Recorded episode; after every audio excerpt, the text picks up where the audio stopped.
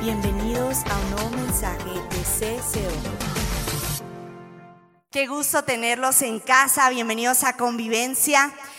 Y bueno, el día de hoy, como ya se habrán dado cuenta, por eso estoy aquí, eh, tengo el privilegio de poder eh, compartir la palabra de Dios con ustedes.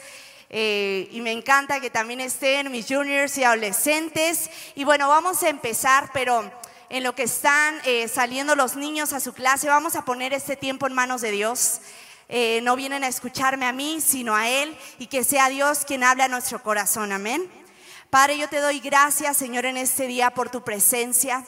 Gracias por la vida de cada uno de los que estamos aquí, por el privilegio de ser parte de lo que tú estás haciendo. Hoy te damos la bienvenida a este lugar, a nuestra vida, a nuestro corazón. Yo te pido, Dios, que tú hables, Señor, hoy a tu iglesia. Señor, yo te pido que sean tus palabras, Espíritu Santo, siendo habladas, siendo puestas hoy en mi boca, no lo que yo quiero decir, sino lo que tú quieres hablar a tu iglesia el día de hoy. Señor, Tú eres el rey y señor de esta reunión. Interrumpe nuestros planes y sea hecha tu voluntad, así como es en el cielo, en esta tierra. La gloria es tuya. En el nombre de Jesús, si estás de acuerdo, di conmigo. Amén. Bueno. Pues sabemos ahorita que estaban eh, hablando un poquito del programa de Navidad, Navidad en Convivencia, es nuestro evento más grande del año y estamos, la verdad, bien emocionados, eh, echándole todas las ganas eh, a todo esto, así que no se lo pueden perder. Pero lo menciono porque si se han dado cuenta, ¿cuántos han sentido que el año pasó volando? Levanta la mano, o sea, ya se fue el año, ¿no? O sea, como que uno dice, ya se fue el año y uno a veces entra en pánico, pero ya luego ya se nos pasa, ¿no? Nos comemos un pancito y se nos pasa. Y bueno, seguimos con esto y podemos decir, yo creo que muchos de nosotros podemos decir, ya se está acabando el año, hay muchas metas, todos, llega enero y nos ponemos esa meta. Hoy voy a hacer, este año voy a hacer fit. Sí, Señor. Y luego de ahí pasa enero 7 y dices, bueno, después de Reyes, la, la rosca, porque cómo le voy a hacer feo a la rosca. Y luego te salió el monito la rosca, los tamales.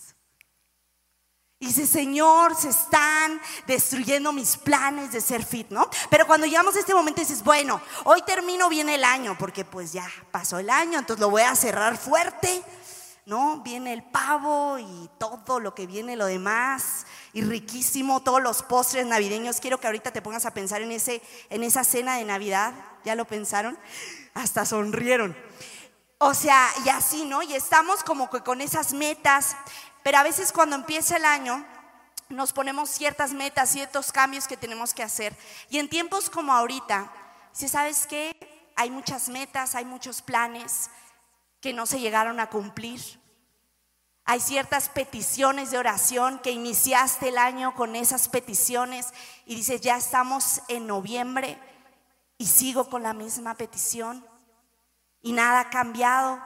A lo mejor sueños que no se han cumplido, metas que han sido cortadas o a lo mejor Ahorita tú te estás acordando de alguna situación, alguna petición que tú le hiciste a Dios y ya quedó en el olvido porque dices, bueno, obviamente ya no se cumplió, el año ya pasó y ya.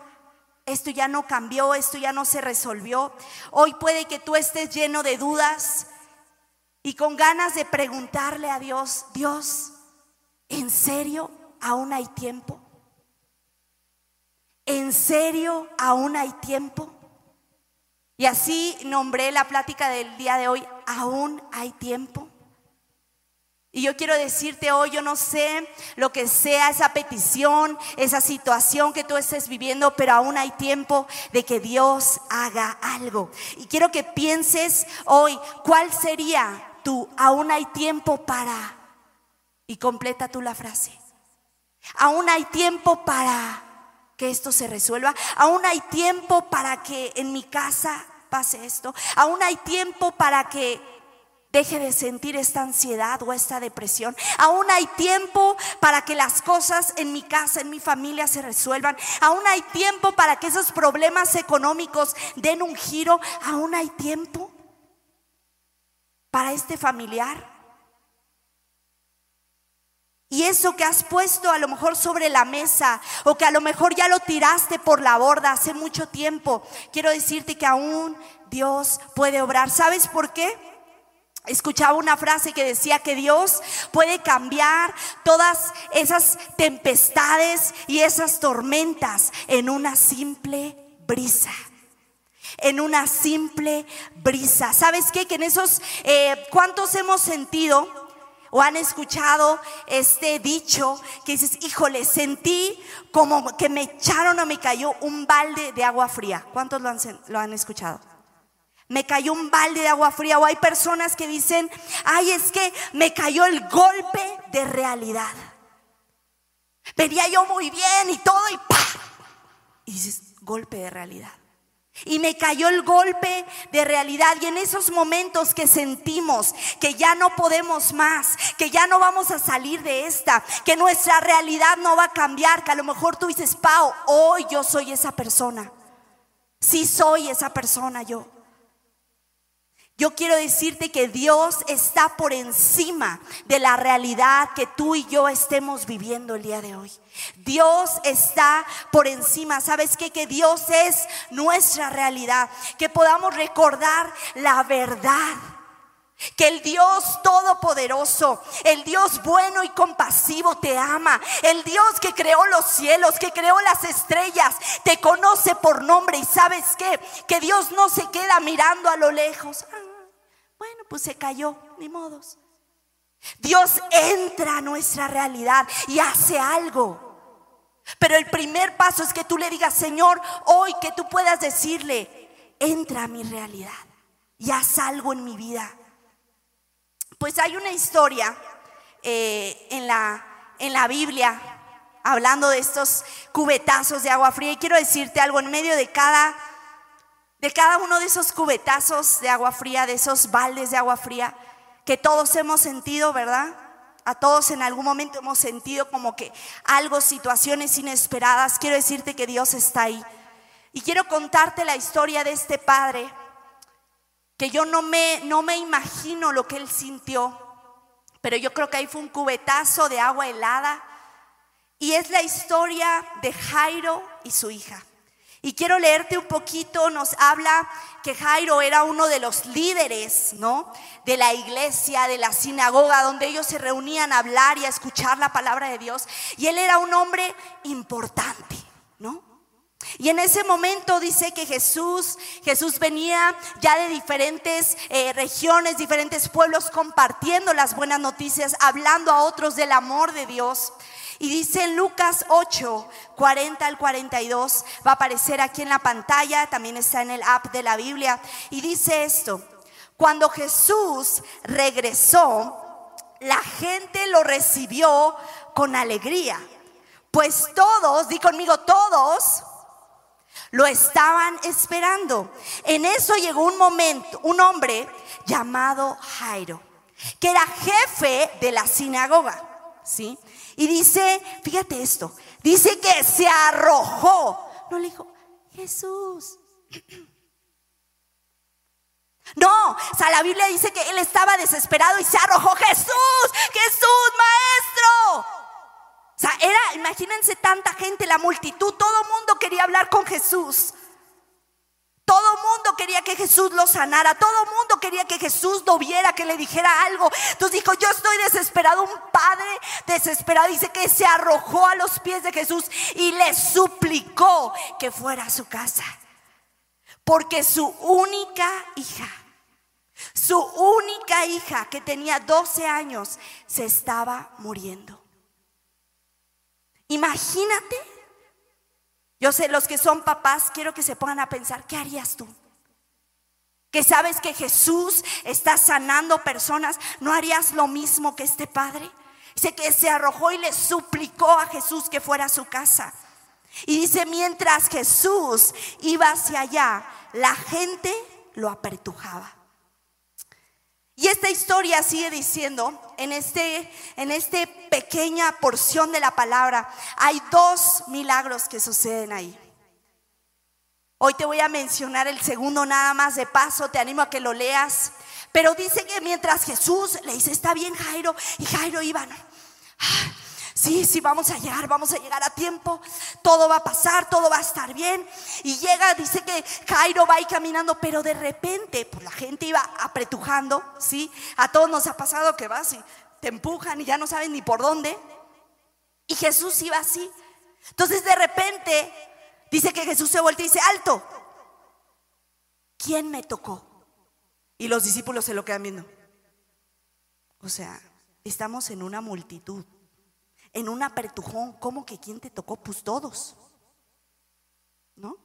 O sea, estás así y dices, ay, ¿quién me rozó? Y Jesús dice, no, no, no, no, no, no, no, no. Alguien me tocó y salió poder de mí.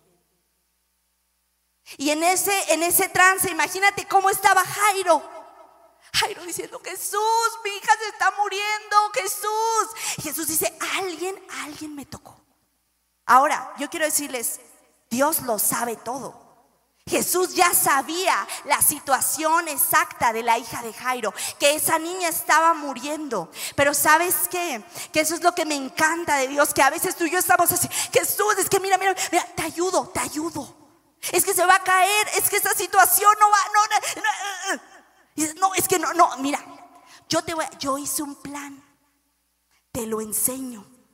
Lo apruebas y lo llevamos a la práctica. ¿Cómo ves? Y yo no sé cuántos hemos sentido que Dios agarra nuestra hojita de plan y nos hace. Y tú, pero es que era muy buen plan. Hasta dibujito le puse. Y Jesús te dice, si me, me dejas, casi, casi, más ayuda el que no estorba. Y tú, bueno, ¿no? Y yo creo que así se sentía Jairo, Jairo, así como que... Y Jesús, ¿quién me tocó? Mi hija se está muriendo. Y los discípulos, no, es que mira Jesús. Y, yo creo que Jairo le decía, cállate Pedro, mi hija está muriendo. ¿No? Y en ese momento Jesús, imagínate, sale esta mujer necesitaba, llevaba también 12 años enferma con un flujo de sangre, había ido todos los doctores, todos los médicos sabidos y por haber, y nadie la ayudaba. Y Jesús se pone a hablar con ella. Yo creo que en ese momento Jairo dijo, ah". le dice, lloras por la sanidad, no, por mi hija. O sea, diciendo, mi hija. Luego, luego platicas con ella. Y Jesús se queda ahí con ella, la sana. Y en ese momento, ahí va, cubetazo. Pero me encanta y lo quería yo mencionar porque porque Jesús te ve. Dile a la persona que está a tu lado, a la persona que está enfrente, Jesús te ve.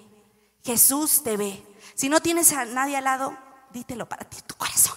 Jesús me ve. ¿Sí?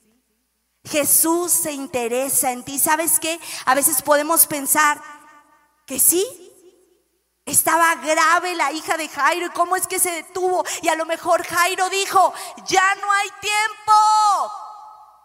Jesús, ya no hay tiempo. Mi hija se está muriendo. Ya no hay tiempo. Pues así mismo, a veces tú y yo pensamos, Jesús, ya no hay tiempo.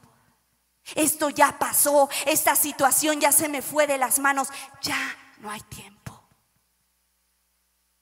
Pues así mismo Jairo pensó, porque fíjate lo que dice la Biblia, Lucas 8, 49. Jesús estaba todavía hablando, les digo, con esta mujer que estaba sanando a esta mujer. Y dice, cuando llegó alguien de la casa de Jairo, el jefe de la sinagoga, y le dijo, tu hija ha muerto.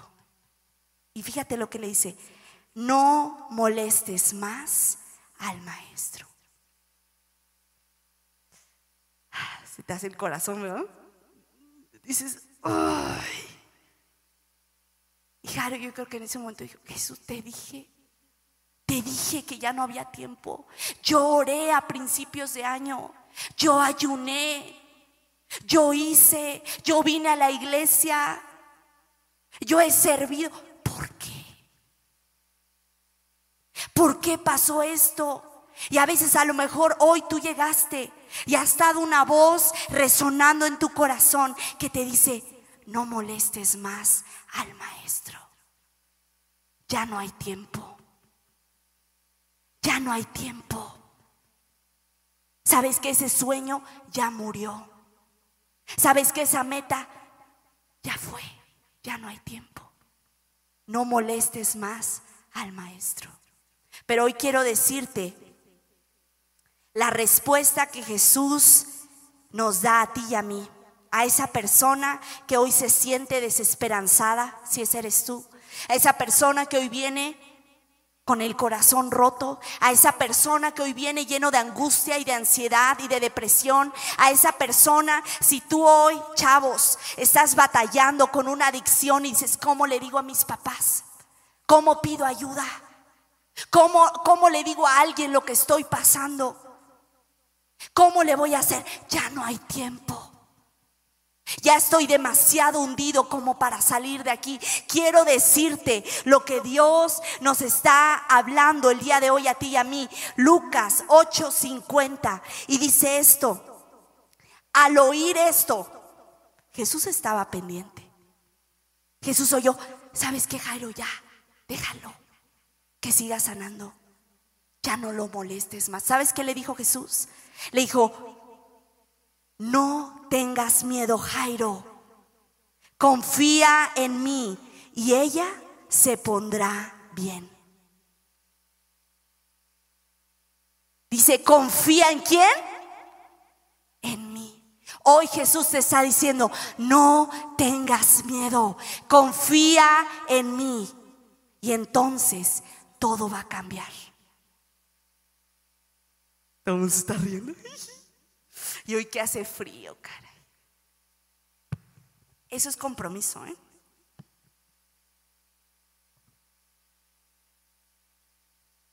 Bueno, y quería yo representarles algo aquí porque Jairo ya había aceptado su realidad, no había llegado a tiempo y su hija había muerto, todo estaba terminado. ¿Y sabes qué?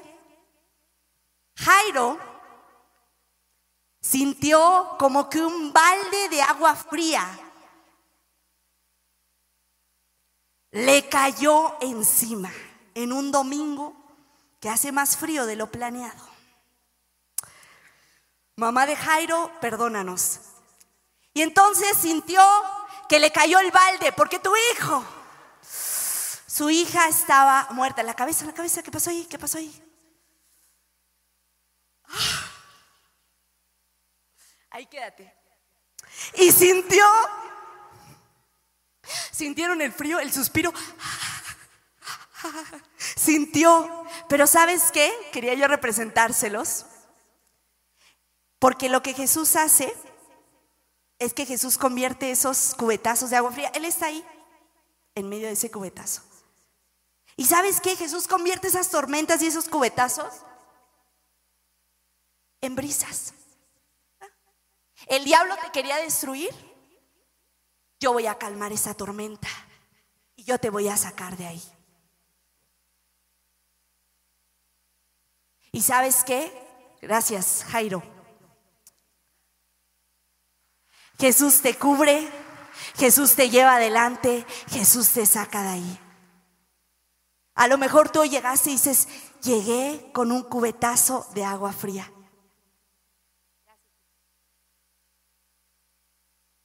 Después secamos, perdón pastores. Pero bueno, Jesús calma esa tempestad y lo convierte en una simple brisa. Yo te animo a que tú hoy lo creas, que lo que el diablo te ha convencido que es esa tempestad para destruir tu vida, para destruir a tu familia. Hoy tú puedas ver a Jesús poniéndote esa manta y diciéndote, esto para mí es una simple brisa. Esto para mí es una simple brisa. ¿Y sabes qué? Jesús antes de ver a Jairo en ese mismo capítulo, y te animo a que lo leas, Lucas 8. Desde un inicio Jesús venía de un tormentón. O sea, Jesús dijo, Jairo, o sea, no sabes de dónde vengo. ¿Sí? O sea, yo, yo ya crucé el desierto, vientos despiadados, infernales desiertos para llegar aquí. ¿Sí? Yo ya crucé, ya subí, ya bajé, ya di la vuelta a la calle y regresé. Y en ese momento, ¿por qué? Porque no sé si se acuerdan de esta historia de los discípulos que estaban en el tormentón y dice Jesús, nos estamos ahogando. Aquí no es balde de agua fría, aquí ya, me hundí en el agua fría. Y en eso Jesús calma esa tempestad en una suave brisa. Dice, shh, cálmense, océanos. No lo intentes porque no va a funcionar. Solo Dios lo hace. Pero es eso, es saber que en esa barca donde tú estás, que a lo mejor se siente y vas, ¿no? Como el camión. ¿Cuántos han estado en un crucero alguna vez en su vida? Ay, yo no siento que me voy a guacalear, pero una cosa.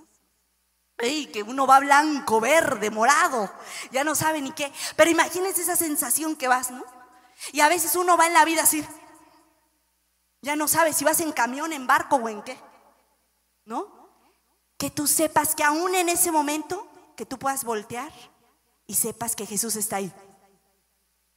Porque si tú estás en esa barca, Jesús no se va a bajar hasta llevarte a tierra firme, hasta llevarte a tu destino. ¿Saben qué? Él nunca cambia. Si Jesús lo hizo antes, Él lo volverá a hacer. Jesús no le decía a Jairo con esas palabras, pero estaba diciendo, Jairo, vengo de calmar una tormenta, Jairo. Los discípulos se quedaron, ¿Y este quién es? Léanlo, bueno, esa es versión Pau habla hoy, pero algo así dice. Dice, ¿quién será el que hasta las aguas, hasta el pez dorado le obedece? ¿Quién es él? Y entonces Jesús se muestra, cuando tú le dices, Jesús, muéstrame quién eres. Jesús se muestra y le dice a Jairo, no temas, solo confía. Y ella estará bien. Ella será sana. ¿Qué pasó con Jairo? Dices, ok, Jesús le dijo, confía en mí, sale. ¿Y qué pasó? ¿Su hija sanó? Sí. Pero ¿sabes qué me encanta?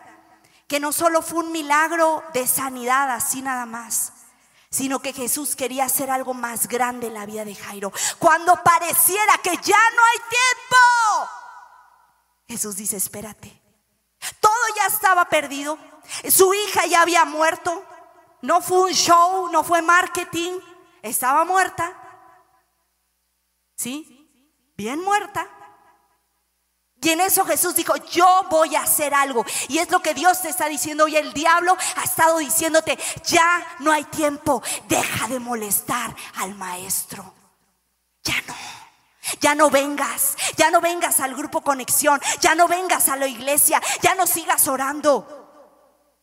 Si tú estás hoy en una adicción, si tú te alejaste de Dios, ay, qué flojera, ya no busques a Dios. Hay algo más divertido para ti, pero Dios te está diciendo, en esos ya no hay tiempo. Dios te dice, no tengas miedo, confía en mí, porque yo voy a hacer algo. Yo voy a hacer algo. ¿Sabes qué me encanta? El diablo es poco creativo.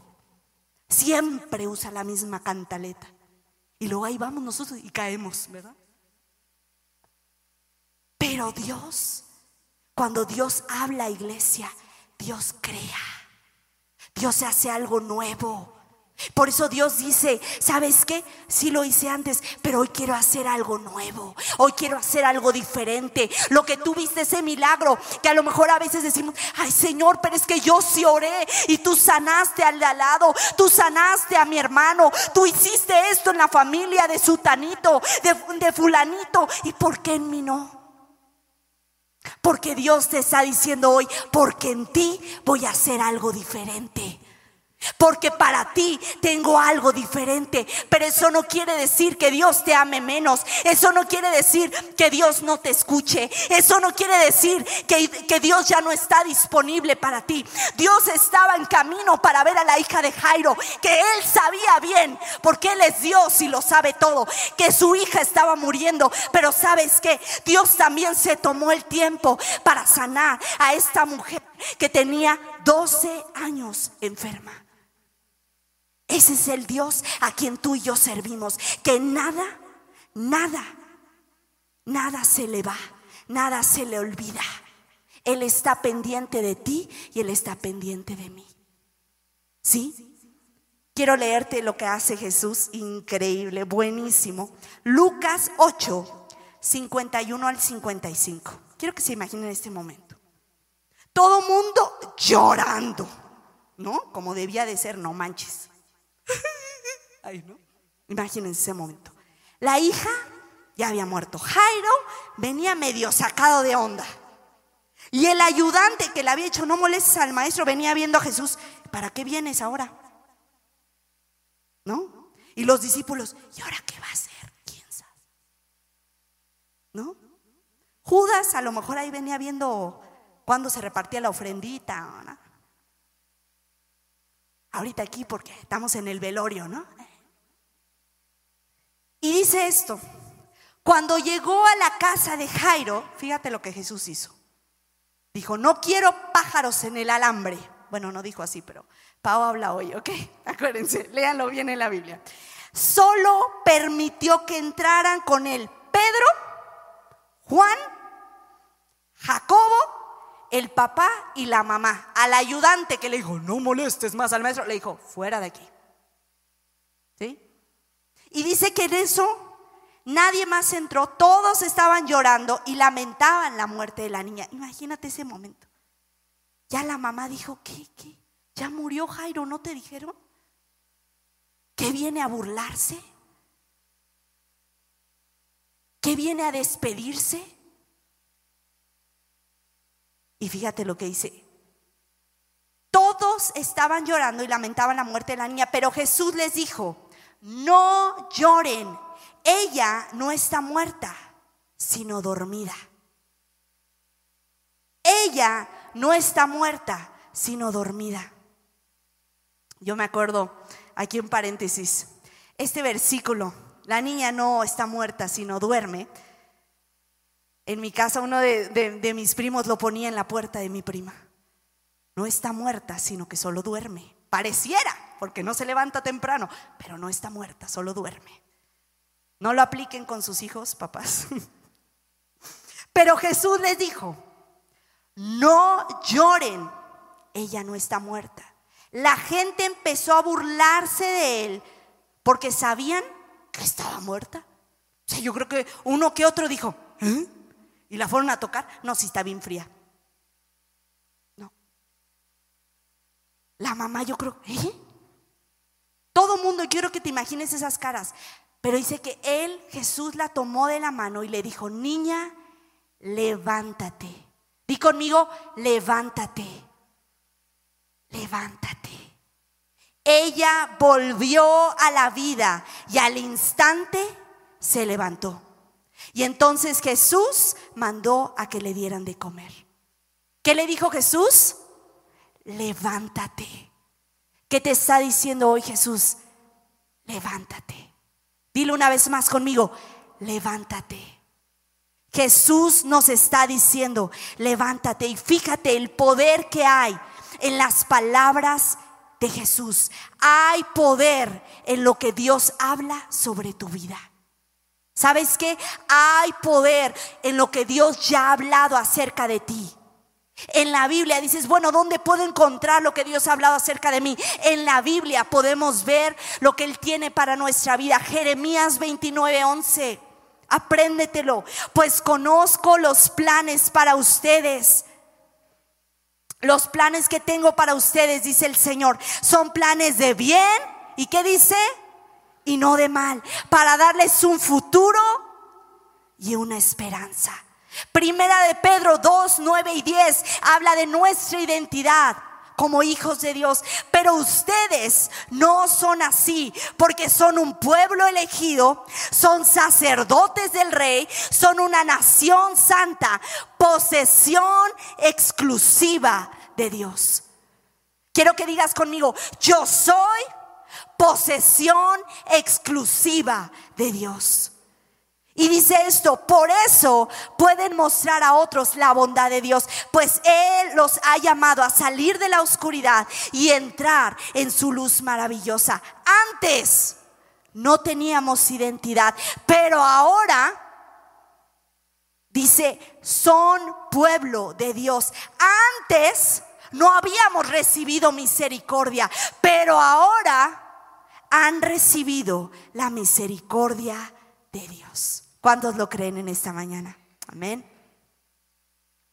¿Sabes? Que en los momentos de más debilidad es donde hay hay una, una revelación del Espíritu Santo como nunca antes. ¿Sabes qué? Que el Espíritu Santo es quien nos vivifica, es quien nos acerca a Dios, es quien en esos momentos de debilidad se muestra más presente. Si no me crees, lee conmigo segunda de Corintios 12, 9 y dice, pero Él me dijo, mi amor, en otra versión dice, mi gracia, es todo lo que tú necesitas, porque mi poder se hace más presente en tu debilidad. Por lo tanto, prefiero sentirme orgulloso de mis debilidades para que permanezca sobre mí el poder de Cristo. Hoy, para todos los que se sienten débiles, cansados, afligidos, desesperanzados, Dios te está diciendo, mi poder se hace más presente en tu debilidad. En medio de, ya no hay tiempo. Dios te está diciendo, Claro que sí lo hay. ¿Sabes por qué? Porque la Biblia dice que Dios no está en el tiempo, el tiempo está en Él. Y cuando Dios habla, Dios crea. Dios está por encima de tu realidad y de la mía. Dios tiene algo más grande para tu vida. Te animo a que hoy, sin importar lo que ha estado resonando en tu corazón o en tu mente, tú hoy te atrevas a creer que Dios te está diciendo, no tengas miedo, levántate, porque yo voy a hacer algo nuevo.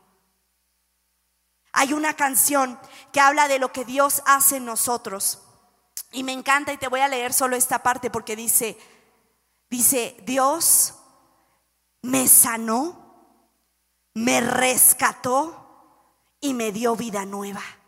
Él me coronó, me levantó y rompió las cadenas. Y eso es lo que Dios hace contigo y conmigo. Dios nos sana, ¿sí? Dios nos rescata, Dios nos da vida nueva, Dios nos corona, Dios nos levanta y rompe las cadenas a las cuales el diablo nos quiere tener atados toda nuestra vida. Ya para terminar, te quiero leer este versículo, Miqueas 7:7. Y dice esto: Pero yo he puesto toda mi confianza en el Señor. Yo confío en que Dios me salvará de cualquier peligro y estoy seguro, di conmigo, estoy seguro que siempre escucha mis ruegos. Y fíjate cómo empieza este versículo, pero yo he puesto mi confianza. Si tú lees Empiezas a leer eh, Miqueas capítulos antes, versículos antes, te das cuenta del contexto en el que estaban. ¿Sí? Que sentía que, el mundo estaba descontrolado, que no sabía qué estaba pasando, que a lo mejor tenía un, futuro, una realidad, o sea, totalmente destruida, totalmente angustiante, totalmente seca. Pero sabes que a mí me encanta que en medio de un panorama desolador, que a lo mejor hoy tú estás viviendo, si tú que me estás escuchando en línea, a lo mejor en medio de ese panorama desolador, Dios siempre habla un, pero. Di conmigo, pero. En medio de ese panorama, de esa circunstancia, de esa tempestad, de esa tormenta, llega un momento y dices, pero Dios me sanará. Pero Dios va a hacer algo diferente. Pero Dios puede hacer algo. Pero Dios me rescatará. Pero Dios cambiará la situación. Pero Dios. Y para ti, para mí como cristianos, cuando en esos momentos dices, no, es que ya no hay, ya no hay solución. Estoy en esta tempestad y no voy a salir. Acuérdate esto. No, no, no. Pero mi Dios va a hacer algo. Y además de eso, esta postura que, que este hombre toma, dice, pero yo, yo he puesto toda mi confianza en Dios. Pero yo, ahí es ese momento dice, sí, Dios habla un pero sobre nuestra vida, pero también es esa postura de nuestro corazón de decir, las cosas no están bien, las cosas no están saliendo como yo esperaba, pero yo hoy decido poner mi confianza en Dios. Pero yo hoy decido que voy a escuchar esa voz que me está diciendo una y otra vez, sí, aún hay tiempo. Sí, voy a hacer algo. ¿Sabes qué, hijo, hija? No me molestas. Sigue viniendo. Sigue hablándome, sigue diciéndome, porque el diablo nos quiere, nos quiere convencer que dice, ¿sabes qué? Ya molestaste a Dios, ya no molestes más al maestro. Pero Dios hoy te está diciendo, no me molestas. Acércate, ven, yo tengo algo nuevo, ven. Mira lo que yo voy a hacer. Mira quién soy yo. En medio de esas mentiras, de esas dificultades que tú digas, pero mi Dios, pero mi Dios va a hacer algo. Pero mi Dios, ¿sabes qué? Que Dios puede hacerse presente y marcar un pero y hacer algo diferente en nuestra vida. Sabes que en medio de un panorama desolador, Dios se hace presente y lo cambia todo. En medio de las dificultades, Dios se hace presente y sabes que lo cambia todo. Y termino con esta frase que escuchaba yo hace un tiempo de Max Lucado, este hombre de Dios, y decía esto. Si me lo pueden poner en pantalla, por favor. Y dice, las luces de Dios en nuestras noches oscuras son tan numerosas como las estrellas si sabemos buscarlas. Te lo vuelvo a repetir. Las luces de Dios en nuestras noches más oscuras son tan numerosas como las estrellas si sabemos buscarlas. Yo no sé cuáles han sido las dificultades, los problemas que hoy tú estés viviendo. Vamos a orar. Y vamos ahorita también a alabar a Dios. Como cantábamos hace un momento aún en medio de las llamas, aún en medio de esos baldes de agua fría, Dios está ahí. Dios está ahí. Y Dios quiere hacer algo en tu vida. ¿Por qué no te pones de pie? Vamos a orar. Y yo no sé cuáles sean esas luces, esas cosas que Dios ha estado hablando a tu vida, a tu corazón. Y que a lo mejor tú dices, ¿sabes qué Dios? No veo esas luces. No veo el final, no veo la salida, no veo la solución. Ahí donde tú estás, empieza a, decirle a Dios lo que tú traes en tu corazón. Señor, y yo vengo hoy delante de ti, Señor, y te damos gracias por tu amor. Señor, tú sabes lo que cada uno de nosotros aquí viene cargando, viene pasando, las situaciones, las tormentas, las tempestades por las que hemos estado viviendo si hemos sentido que ya no hay tiempo, si hemos escuchado esa voz una y otra vez que nos dice, no molestes más al maestro. Señor, porque ha venido a nosotros incredulidad, ha venido, Señor, angustia, ha venido tristeza, ha venido desesperanza.